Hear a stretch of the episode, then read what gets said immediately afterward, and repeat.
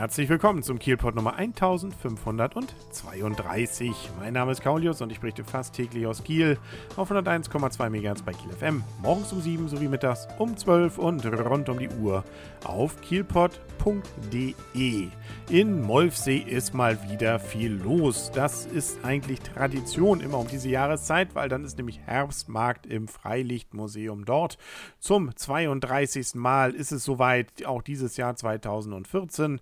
Und noch bis kommenden Sonntag kann man dort dann äh, ja, eine ganze Menge erleben. Insbesondere 150 Stände, die dort äh, in, draußen und auch in den Häusern ihre Waren feil bieten. Und da ist eine ganze Menge dabei, was glaube ich auch durchaus sich eignet, zum Beispiel zu Weihnachten verschenkt zu werden. Viel Sachen, die dann so handarbeitmäßig sind, auch viel, was man so mit Essen, Trinken, Mixen, was weiß ich alles machen kann. Ein paar Möbel und und und, Glas, äh, Patchworks, Teddys, ach, irgendwie alles. Also kurz gesagt, es lohnt sich da mal hinzufahren. Ähm, das tun allerdings auch jedes Jahr so um die 30.000 Leute, deswegen wird es insbesondere am Wochenende richtig voll.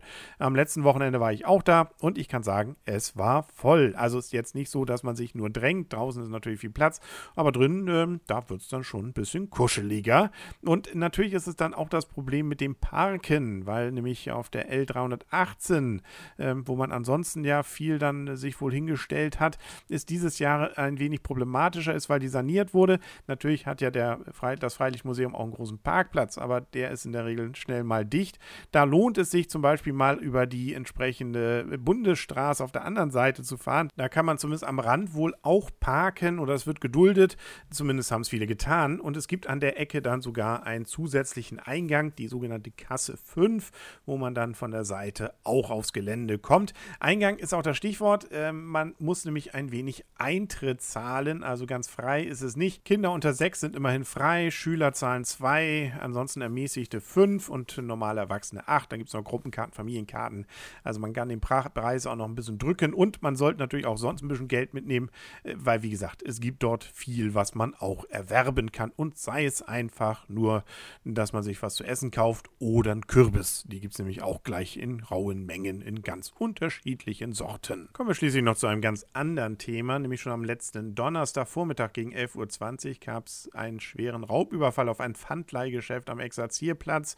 Da haben nämlich mehrere Männer ein Geschäft betreten und äh, anschließend schlugen sie mehrere Vitrinen ein, nachdem sie den anwesenden Angestellten überwältigt hatten. Sie nahmen die Wertgegenstände Gegenstände an sich und entkam in unbekannter Richtung. So meldet die Polizei. Der gefesselte Angestellte konnte sich etwa zehn Minuten später selbst befreien und dann auch die Polizei informieren. Eine anschließende Fahndung mit mehreren Streifenwagen blieb allerdings erfolglos. Der 25 Jahre alte Angestellte wurde bei dem Überfall leicht verletzt und kam zur weiteren Behandlung dann ins Krankenhaus. Die Täter werden als etwa 30 bis 40 Jahre alt, ca. 1,80 bis 1,85 groß und von kräftiger Statur beschrieben. Beide waren dunkel gekleidet und sind vermutlich Osteuropäer. Einer der beiden hat blonde, der andere dunkle Haare. Ja, und letzterer trug zur Tatzeit eine Brille. Wer was weiß, möge sich bitte bei der Polizei melden. Und das gilt erst recht, äh, wenn man denn das Diebesgut in irgendeiner Form in die Hände bekommt. Da hat man nämlich jetzt äh, bekannt gegeben, dass besondere Uhren wohl äh, da insbesondere erbeutet wurden, die durchaus erkennbar sind. Nämlich einmal eins von der Firma Glashütte, Modell Senator, und zwar das Exemplar Nummer 17 von 50. Und dann war da noch äh, von der Firma Montega das Modell Ronaldo mit der Nummer 16062. Auch davon gab es wohl nur 20.000 Stück weltweit. Also das dürfte auffallen, wenn man es denn verkaufen möchte. Auch hier natürlich, wenn man was mitbekommt in irgendeiner Form, möge man das bitte der Polizei melden. Das war es dann noch für heute mit dem Kielpot. Wir hören uns morgen wieder. Bis dahin alles Gute und tschüss.